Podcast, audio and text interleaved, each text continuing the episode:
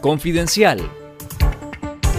Esto es Confidencial Radio, las noticias con Carlos Fernando Chamorro y los periodistas de Confidencial y esta semana.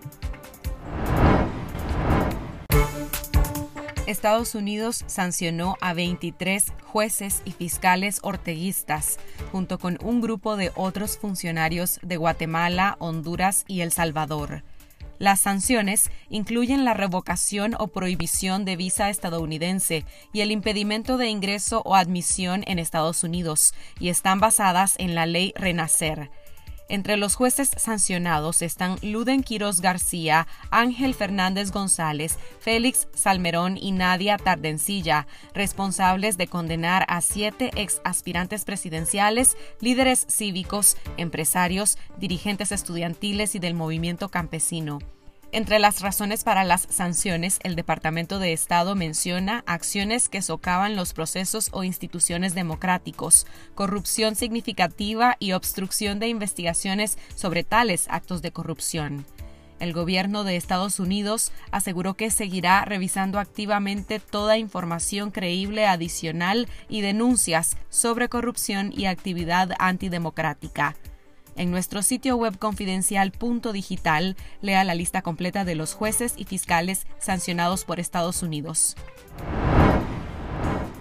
Monseñor Leonardo Urbina, quien es procesado por supuesta violación a una menor de edad, estaba fichado por Azul y Blanco por el régimen Ortega Murillo, según feligreses y extreos políticos de Boaco.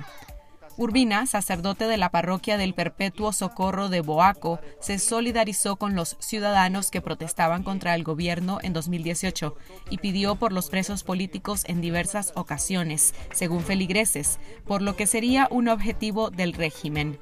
Jaime Ampie, ex reo político de Boaco, dijo que entre los testigos presentados en la audiencia judicial de Monseñor Urbina estaba la concejal sandinista Reina Oporta, quien también fue testigo en el juicio en contra suya, lo que demuestra que este es un juicio político. El sacerdote Alan Paisano, de la parroquia Santiago Apóstol de Boaco, abogó por la oración tras la conmoción que causó la noticia de la detención de Monseñor Urbina. El, asunto, les digo, es que no sea juzgada una persona por ser inocente o culpable, sino ser culpable por ser sacerdote. Lea la noticia completa en confidencial.digital. La jueza María José Zapata condenó a cinco años de prisión a Marta Candelaria Rivas Hernández por el supuesto delito de falso testimonio en perjuicio de la Administración de Justicia. Rivas es la presunta víctima de violencia física por parte del sacerdote Manuel García Rodríguez, quien fue encarcelado el pasado 2 de junio. La supuesta víctima de García, párroco de la iglesia Jesús de Nazareno en Nandaime, se retractó en los tribunales de Granada. Dijo que todo fue un accidente y por eso no firmó la denuncia.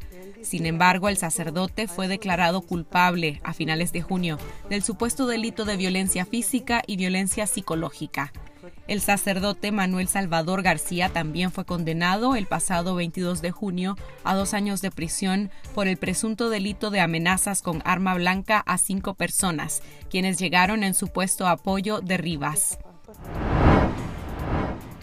La renuncia de Duilio Hernández Avilés como embajador del régimen de Daniel Ortega en Costa Rica y al servicio diplomático el pasado 7 de julio sorprendió a las fuentes cercanas al servicio exterior.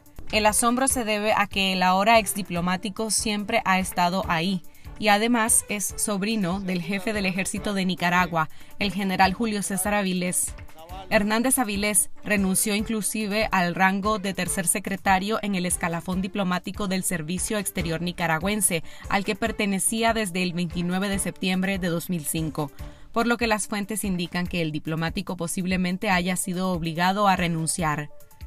Hernández Avilés fue designado como embajador de Nicaragua en Costa Rica en febrero de 2018 en sustitución de Harold Rivas, quien se vio obligado a renunciar por las sanciones de los Estados Unidos en contra de su hermano y magistrado electoral Roberto Rivas, fallecido en marzo de 2022. A mediados de 2019, el régimen intentó trasladar a Hernández Avilés de Costa Rica a Turquía. Sin embargo, revirtió la decisión ante el silencio del gobierno de Costa Rica a la solicitud de beneplácito para el nombramiento de Hilda Bolt González como embajadora. La niña Sofía Caballero Huete, de cuatro años, cumplirá este domingo dos meses de haber desaparecido en las aguas del río Bravo, fronterizo entre México y Estados Unidos. La desaparición de la menor se dio cuando intentaba cruzar junto a su mamá Irma Huete, quien se ahogó, y su tío Nolvin Huete, que logró cruzar a Estados Unidos. Tras la desaparición de la niña se inició una campaña de búsqueda de colectivos y organizaciones que ayudan a encontrar a migrantes desaparecidos.